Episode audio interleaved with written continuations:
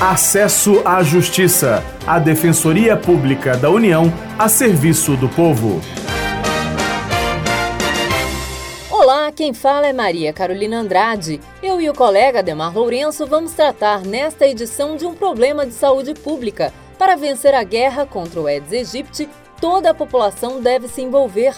O mosquito é transmissor da dengue, chikungunya e zika.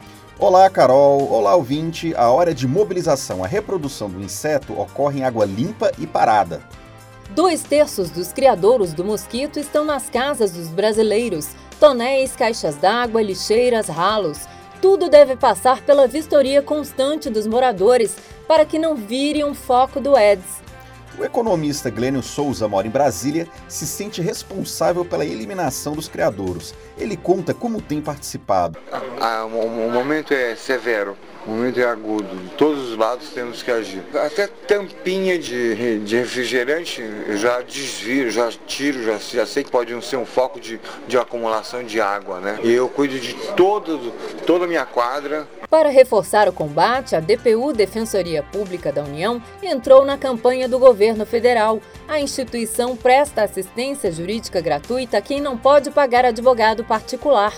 O defensor público federal Igor Albuquerque Roque destaca como será o trabalho da DPU. Então, a atuação da DPU seria em duas frentes. Seria numa, numa frente, primeira, educativa, para no mesmo é, ritmo, no, no, mesmo tom que outros órgãos federais vêm fazendo, educar a população, reforçar a necessidade de não deixar a água parada, para evitar a proliferação, evitar os focos do, do mosquito e com isso a gente tentar é, exterminar, a gente tentar é, eliminar o, o mosquito Aedes aegypti. A atuação da DPU também vai se dar na área previdenciária para a concessão do benefício assistencial BPC ou LOAS às crianças com microcefalia, como informa o defensor federal. O benefício assistencial ele deve ser requerido inicialmente no próprio INSS. Caso negado, é que a pessoa deve procurar a DPU. A gente não pode entrar na justiça sem uma negativa do INSS. Em que consiste? O que é esse benefício assistencial? Esse benefício assistencial possui como valor um salário mínimo e é concedido ao idoso acima de 65 anos ou então ao deficiente que não tem condições de prover os seus próprios recursos, e aí é justamente onde se enquadra a criança com microcefalia. Ainda de acordo com o defensor Igor Albuquerque Roque, buscar o tratamento para as crianças é papel da defensoria. E também na área médica, né, na área da saúde pública.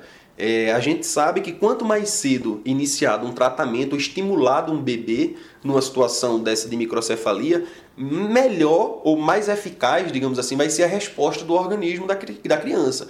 Então ela vai poder ter um desenvolvimento melhor, ela vai poder ter, ter um desenvolvimento maior. É, se comparado a uma criança que não teve o estímulo necessário, seja com neurologista, com oftalmologista, com otorrino, com fisioterapeuta, enfim, das mais diversas especialidades médicas, é, é necessária essa, essa atenção especial para essa criança para ela poder ter o estímulo necessário e o desenvolvimento como parte das atividades, cada unidade da DPU nas capitais e no Distrito Federal terá um comitê com a função de apresentar um plano de trabalho. Os planos devem ter ações de sensibilização e mobilização do público externo e interno.